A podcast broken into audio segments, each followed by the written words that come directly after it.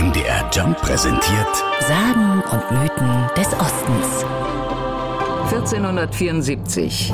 Im Dresdner Bartholomä-Hospital wird den Kranken ein knochentrockener Christstollen in die Hand gedrückt. Was auch so gewollt ist. Denn der erste urkundlich belegte Stollen ist ein Fastenbrot.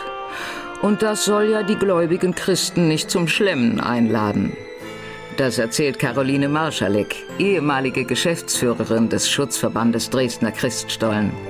Sie ist sich sicher, lecker war der Christstollen damals bestimmt nicht. Also nicht in der Qualität und mit der Süße und mit dem vollen Geschmack, wie wir das jetzt kennen, äh, sondern das bestand wirklich nur aus Mehl und Hefe und Wasser und naja, kann man sich ja vorstellen, ob das jetzt geschmeckt haben kann, hm, stelle ich in Frage. Aber weil die Sachsen gerne genießen, haben sie sich für ihren Stollen immer wieder etwas einfallen lassen erzählt Caroline Marschalek schmunzelnd. Da gab es so eine schöne Anekdote rund um den sächsischen Butterbrief. Da haben nämlich das Kurfürstenbrüderpaar Ernst und August den Papst gebeten, dass man doch bitte Butter verwenden darf für den Dresdner Christstollen. Und viele, viele Jahre später gab es dann da auch die Botschaft aus Rom, endlich durfte Butter verwendet werden. Und zwar ab dem Jahre 1491.